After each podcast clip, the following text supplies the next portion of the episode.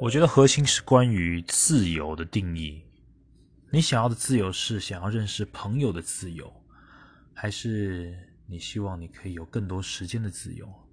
还是你希望一个没有约束的自由？还是你希望一个，嗯，你看到谁都想要去喜欢这种自由？每一个自由的感觉都是不一样的。说实在话，我个人觉得，在这个世界上并没有所谓真正的自由。你不可能随心所欲想的想去做你自己的事，呃，你自己想做的所有事情。这其实也并不是我们社会运作的道理。